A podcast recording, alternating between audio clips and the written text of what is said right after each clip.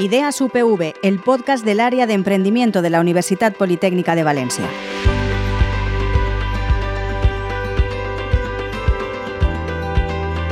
Tercer episodio del podcast Ideas UPV y en este capítulo que se estrena el 8 de marzo hablamos con cuatro mujeres jóvenes y emprendedoras, casi un deporte de riesgo. Hoy vamos a hablar de los retos, los obstáculos y de la necesidad de referentes para las emprendedoras. Con nosotros tenemos a Silvia García del Val, esteo de The Ballet. ¿Qué tal, Silvia? Muy bien, muchas gracias por invitarme. Loreto Crespo, esteo de Genotipia. ¿Qué tal? Genial, gracias por invitarnos. Raquel Calles es cofunder de Carlota. Hola, encantada, muchísimas gracias por invitarnos. Y con nosotros también Mercedes Boyero, que es CEO de Onclav. Un placer estar hoy aquí con vosotros. Cuatro directoras generales de cuatro empresas y cuatro emprendedoras, cuatro mujeres además jóvenes. Seguro que quienes nos están escuchando ahora dicen, algunos seguro que os van a conocer, pero otros se preguntarán a qué os dedicáis, a qué se dedican vuestras empresas. Así que lo que os voy a pedir como buenas emprendedoras, lo habréis hecho ya estos cientos de veces, es que hagáis un pequeño elevator pitch. Eh, nos contéis quiénes sois y a qué se dedica vuestra empresa. Silvia, te toca romper el fuego. Perfecto. Bueno, pues yo soy ingeniera en diseño industrial eh, por la UPV y también soy estudiante de doctorado y soy cofundadora de Ballet. Es una marca de, danza y principalmente hacemos calzado que busca solucionar los problemas que tienen las bailarinas, principalmente la comodidad, la durabilidad y la adaptabilidad a los pies. Tenemos dos productos, eh, zapatillas de media punta, que son las que utilizan pues tanto hombres como mujeres en este caso, y las zapatillas de punta eh, que solo las utilizan las mujeres, que son las conocidas por ponerse de puntas sobre los deditos y todo el mundo piensa que son muy dolorosas. Eh, al final te acostumbras, pero básicamente nuestra, nuestra empresa eh, se fundó por eso, porque yo he bailado toda mi vida, he tenido ciertos problemas con las zapatillas porque duran muy poquito, el coste es bastante alto y pues es muy difícil encontrar unas zapatillas que se adapten perfectamente, que no duelan y bueno, pues como ingeniera en diseño que soy y toda mi formación como bailarina decidí poner solución a dichos problemas y fundar de ballet. Muy bien, pues un buen elevator. Loreto, el tuyo. Pues yo soy Loreto, soy biotecnóloga también por la UPV y mm, bueno, eh, soy cofundadora y CEO de Genotipia. Genotipia nace para formar y mantener actualizado al profesional sanitario sobre la genética médica y la medicina de precisión y de cómo su aplicación impacta positivamente en pacientes y familiares.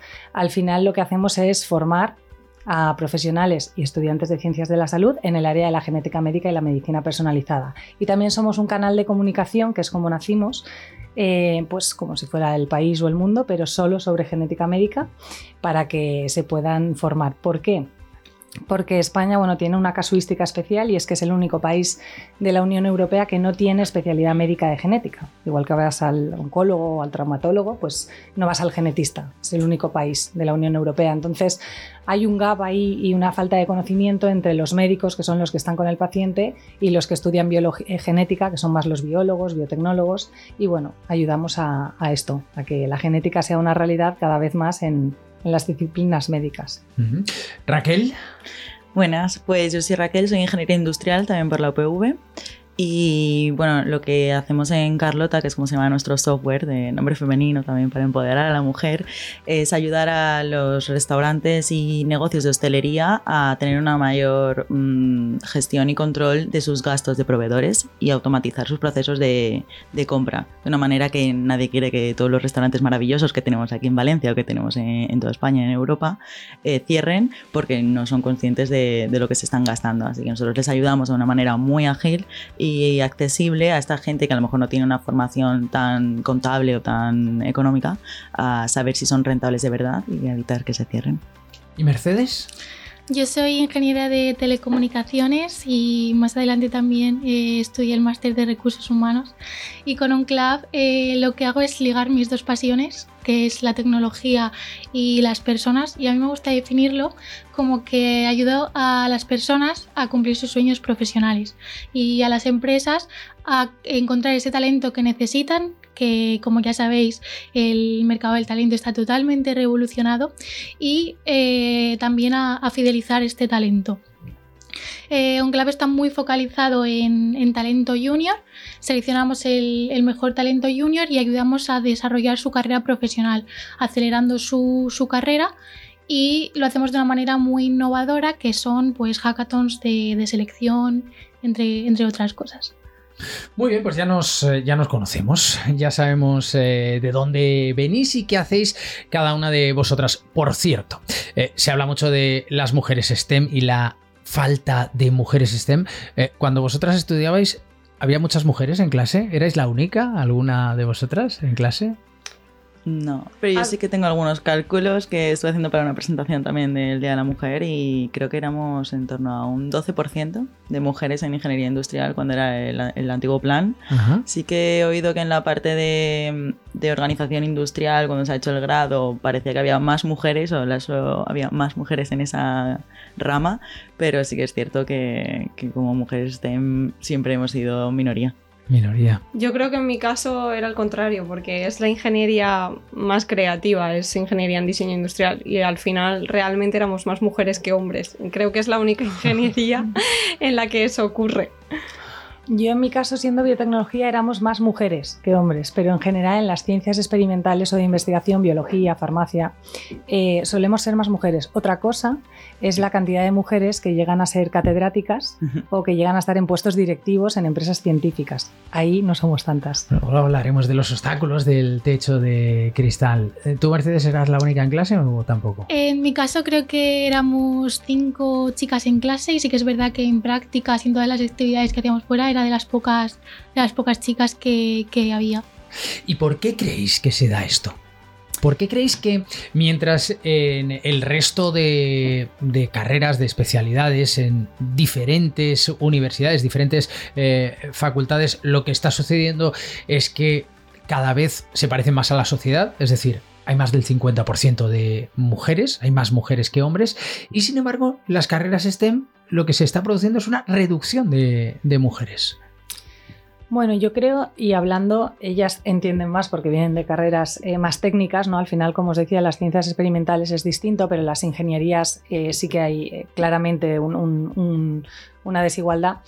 Yo creo que parte viene directamente de, no sé, cuando erais pequeños yo no he visto ni dibujos animados con chicas astronautas. Yo nunca me he planteado ser astronauta porque pensaba que... o, ingeniera mecánica de coches. Cuando hemos visto dibujos animados donde haya mujeres haciendo o, en telecomunicaciones. Vamos, es que no. Entonces ya si creces así, eh, pues es que ni te lo planteas. Yo no, yo no me he llegado a plantear, o creo que a la gente lo que le pasa es que no dice, voy a hacer teleco, uff, es que voy a ser poca mujer. Es que muchas ni se lo plantean. Porque eh, piensan que no pueden o eh, no está, ¿sabes? Entonces, mm. una parte yo creo que es por eso.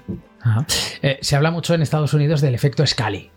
lo que pasa es que igual tenéis habéis cometido otro pecado que es el de ser muy jóvenes eh, y, no habéis visto Expediente X, ¿no?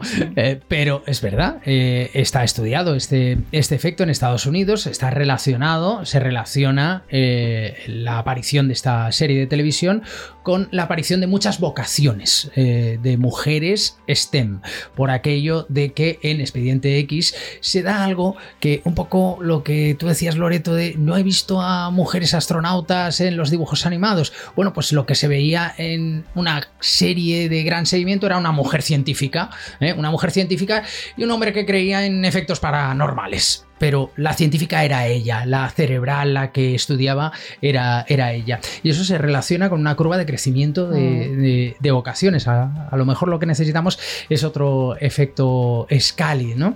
Y lo que necesitamos son, son referentes y oye, para eso estáis vosotras aquí. Eh, claro, tú, Loreto, hablabas de... Ojo, que hay obstáculos. Hay un techo de cristal, hay problemas añadidos para las mujeres que quieren emprender? ¿Estás diciendo que sí, Sí. Raquel? Em, yo creo que lo que pasa un poco, que también es con eso que ha comentado Loreto, de cómo deciden las chicas o las mujeres qué carrera perseguir, es un poco los, los roles que tenemos como referentes y el hecho de que eh, haya más hombres en puestos directivos. Eh, se sienten más identificados con personas como ellos. Es- está totalmente demostrado que una persona se siente más identificada, una mujer con mujeres, porque sabe que ha pasado por procesos similares de, de educación, de asimilación, de percepciones, y los hombres igual. Entonces, si hay más gente que es más hombre en la dirección, se va a sentir más identificada y le va a gustar más la forma de dirigir o de liderar de un hombre, porque él lo haría igual. Y una mujer, sin embargo, pues tiene otras cualidades y a lo mejor no se, no se perciben de la misma manera. Entonces creo que eso es el principal gap. ¿Estáis de acuerdo? Sí. Sí, principalmente yo creo que es uno de los motivos. El, el no tener personas eh, de referencia que, que- que sean mujeres y, y que estén dirigiendo grandes empresas. Si te paras a pensar, la mayoría son hombres. Mm. Y es real que hay un obstáculo. O sea, yo no puedo decir que en mi carrera emprendedora haya tenido obstáculos gordos, que pero es verdad que a la hora de la verdad, si tú haces una estadística de cuánta gente está en el grupo de WhatsApp del colegio, si es el padre o madre, son más madres. Entonces, o si el niño se pone malo de repente, la que deja su trabajo es la madre. Que habrán casos eh, y cada vez se ven más padres implicados, por supuesto, pero la realidad es que sí, claro que de alguna forma la maternidad se asocia a que después de eso la mujer es la que coge el testigo de todo lo que viene después. Entonces, claro, es complicado en una carrera profesional avanzar cuando tienes que estar constantemente con más cargas emocionales que un hombre no las tiene. Mm. ¿Tú opinas lo mismo? Sí, en cierto modo sí, sí que es verdad que yo quería compartir con vosotros también porque eh, además de ser del mundo STEM, ¿no? Eh, también he sido jugadora de ajedrez y, y era de las pocas chicas, por no deciros en muchos campeonatos las únicas, que estaba, que jugaba, ¿no? Y al- además jugaba pues en las primeras mesas, ¿no? Y desde, desde muy pequeña sí que he notado la, la presión o, el, o la diferencia a la hora de dirigirse a mí por ser mujer.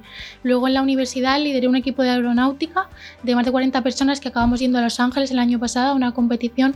Era, eh, la- la- había dos chicas solamente eh, liderando proyectos sí, y yo sentía como que, como que yo tenía que ganarme más la confianza de otras personas. No, o sea, no entendía por qué por el simple hecho de ser mujer ¿vale? Eh, mi camino tenía que ser un poco más complicado que, el de un hombre, porque yo era igual de válida y creo que de alguna manera, estando hoy aquí todas ¿no? y contando nuestras historias, estamos eh, pues dando visibilidad a estas experiencias y demostrando que al final lo importante no es ser mujer o ser hombre, sino las ideas y el trabajo.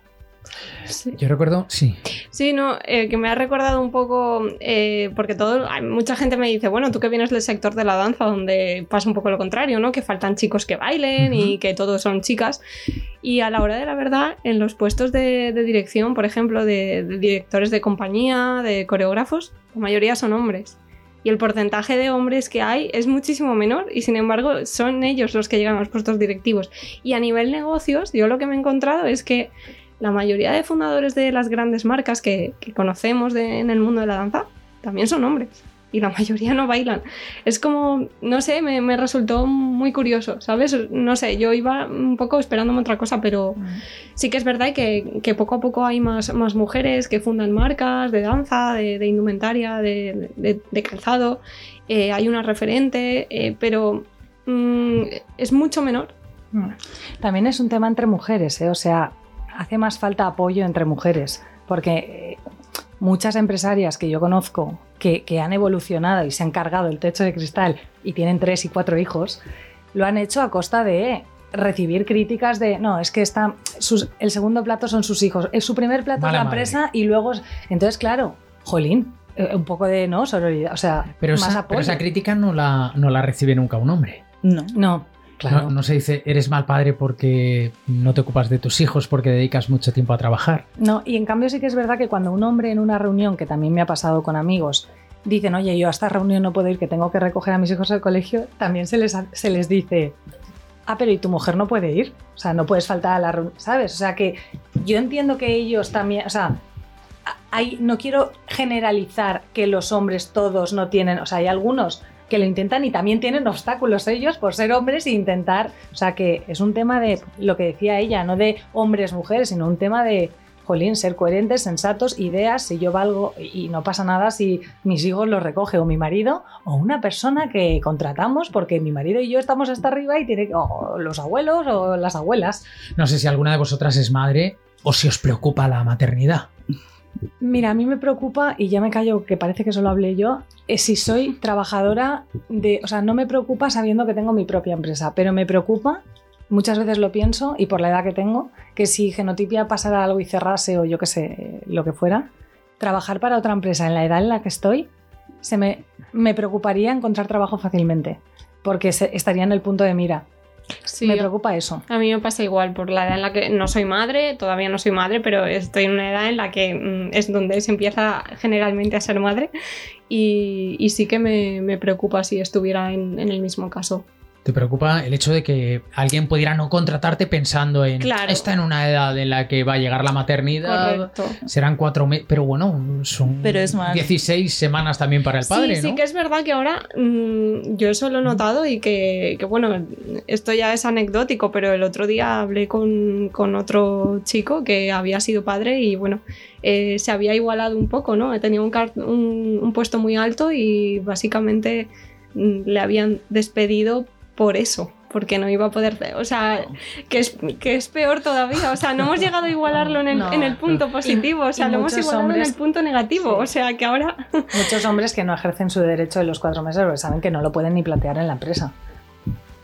Exacto. Y yo quería comentar que, por ejemplo, cuando yo empecé a buscar trabajo, que en principio no estaba tampoco en edad de ser madre y yo no soy madre, pero eh, a mí en alguna entrevista me preguntaron que si tenía pensado ser madre y si tenía pareja estable. Pero esto no es legal, preguntarlo. Sí, sí, pero que sea Pero legal no significa que no se haga. Esto ya fue hace cinco años o más, pero dices, son empresas corporates eh, muy importantes que mueven un montón de dinero y al final en sus filas para unos tipos de puestos solo tienen hombres porque eso es algo determinante. Al final una mujer tiene, puede tener la baja por el embarazo, porque es enfermedad de alguna manera, y por otro lado por maternidad. Entonces es más tiempo, el hombre no tiene esa parte, solo tiene la de paternidad, que como ha comentado Silvia, pues se ha igualado y eso hace que, que bueno, que surjan otros nuevos casos, O, business o para cases. positivo o para negativo en y ciertos luego, casos. imagino. fuera de la, materni- la baja de embarazo y de es que se asocia a que la mujer una vez sea madre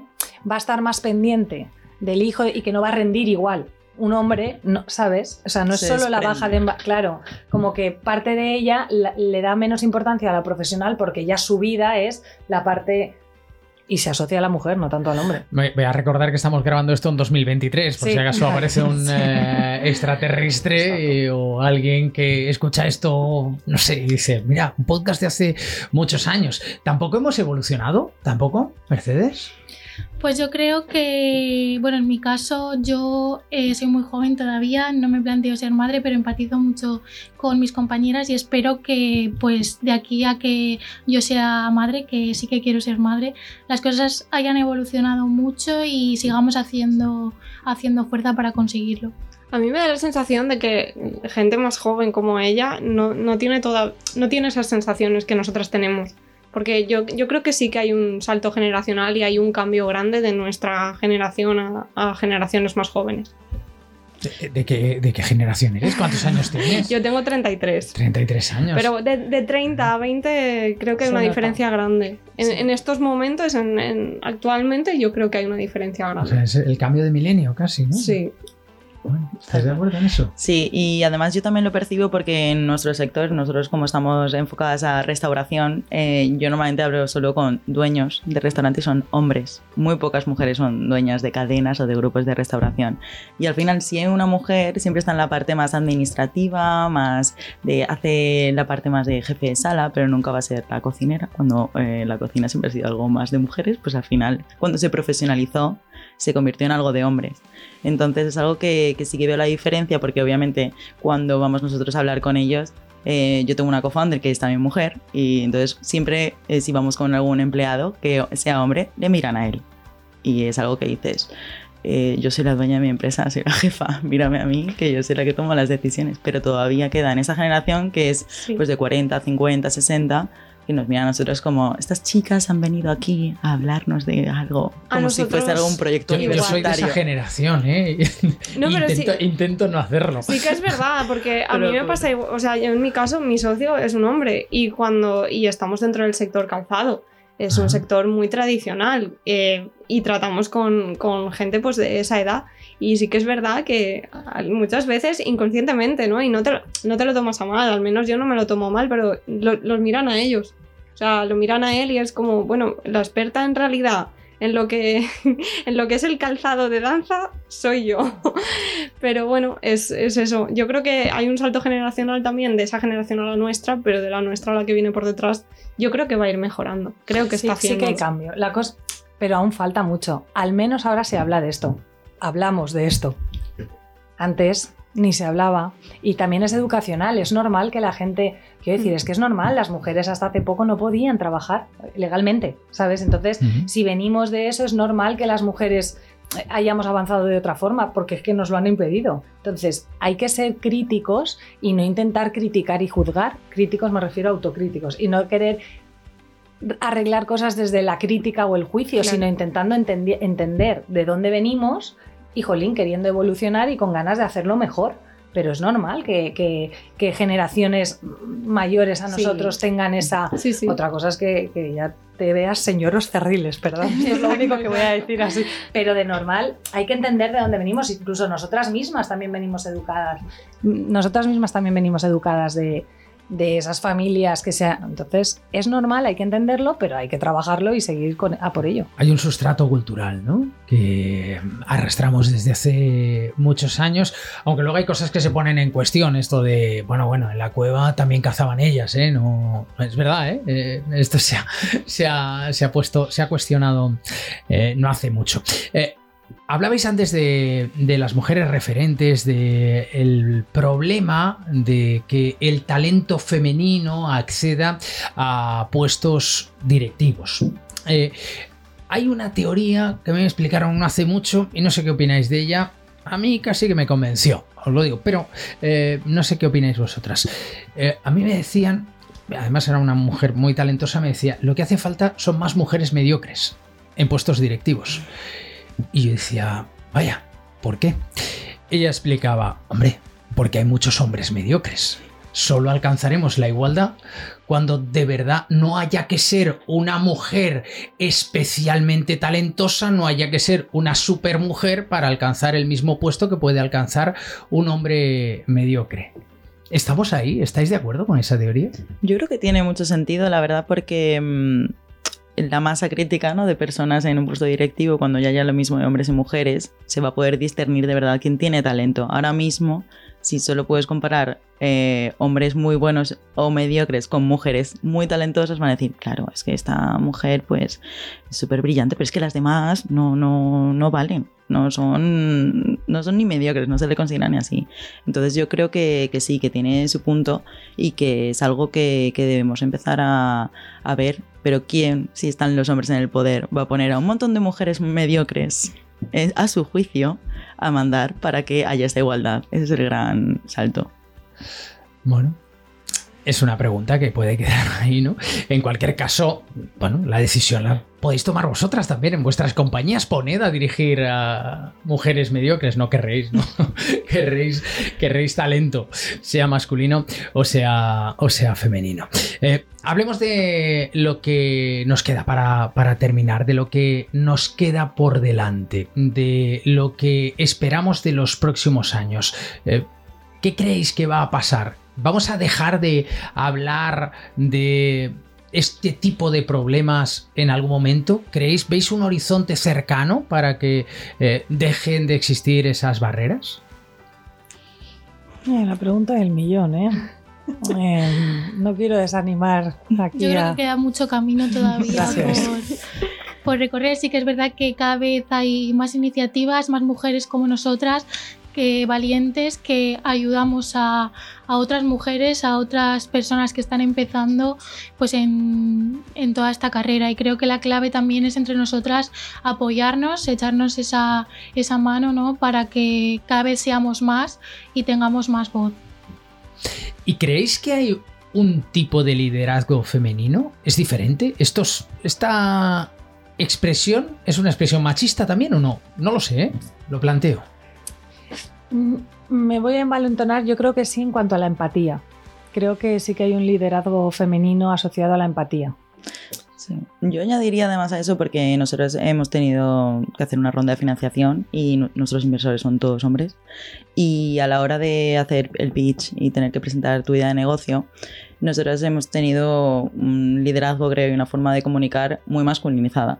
Y eso es lo que ha enganchado, porque si mi, socia tiene muy buen pitch y ella lo, yo creo que lo ha, hecho muy bien, lo ha enfocado muy bien, creo que si lo hubiese hecho yo, que soy de una manera pues diferente a como, a como lo hacía ella y a lo mejor más asociado a un pitch más femenino, eh, no habría tenido tanto, tanto encaje. Entonces creo que sí, y solo por el hecho de, del, sesgo que tiene un hombre al ver cómo vende a alguien una, una idea, va a empatizar más con una forma en la que estaría de acuerdo y que haría esa persona.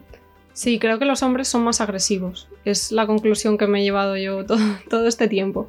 Creo que, bueno, y también lo, he oído comentado en, varios, en varias mesas redondas sobre mujeres que, que las mujeres somos más prudentes y mm, los hombres son tienden más a arriesgar más. Y tiene sentido, porque se nos evalúa mucho más a nosotras. Nosotros no podemos arriesgar y fallar, tenemos que arriesgar y ganar.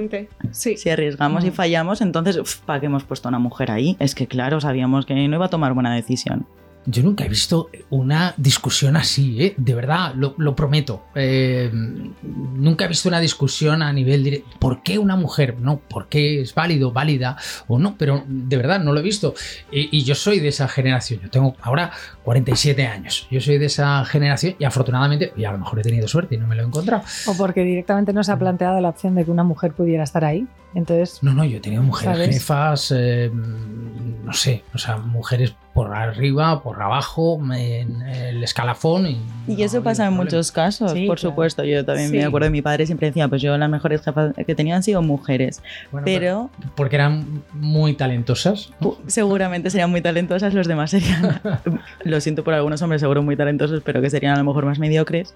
Pero el caso es que si miras en cómputo general el número de personas que tienen jefas, es mucho menor. Entonces, ahí no sé, como, comenta Loreto, no se plantea la duda de, uy, pues es porque es válido o válida. Es que en la válida no, no había opción. Bueno, pues vamos a ver si acabamos por encontrar una situación en la que de verdad no sea necesario poner esto de, de relieve. Silvia García del Val, CEO de, Ballet, muchas gracias. Gracias a vosotros. Loreto Crespo, CEO de Genotipia, muchas gracias. Gracias a vosotros. Raquel Calles, cofunder de Carlota, muchas gracias. Muchas gracias y Mercedes eh, Boyero, CEO de Onclav, muchísimas gracias. Pues hasta aquí este tercer episodio, Emprender en Femenino, con todos los retos, eh, con la falta quizá de referentes que muchas veces se encuentran y con los obstáculos que han de superar estas eh, mujeres. Ya sabéis que este podcast está disponible en Valencia Plaza, en Plaza Podcast, en las plataformas de Plaza y también en el resto de plataformas de podcasting donde os podéis suscribir y donde podéis hacernos llegar vuestros comentarios. Ideas UPV es el podcast del área de emprendimiento de la Universidad Politécnica de Valencia. Suscríbete en las principales plataformas de podcast.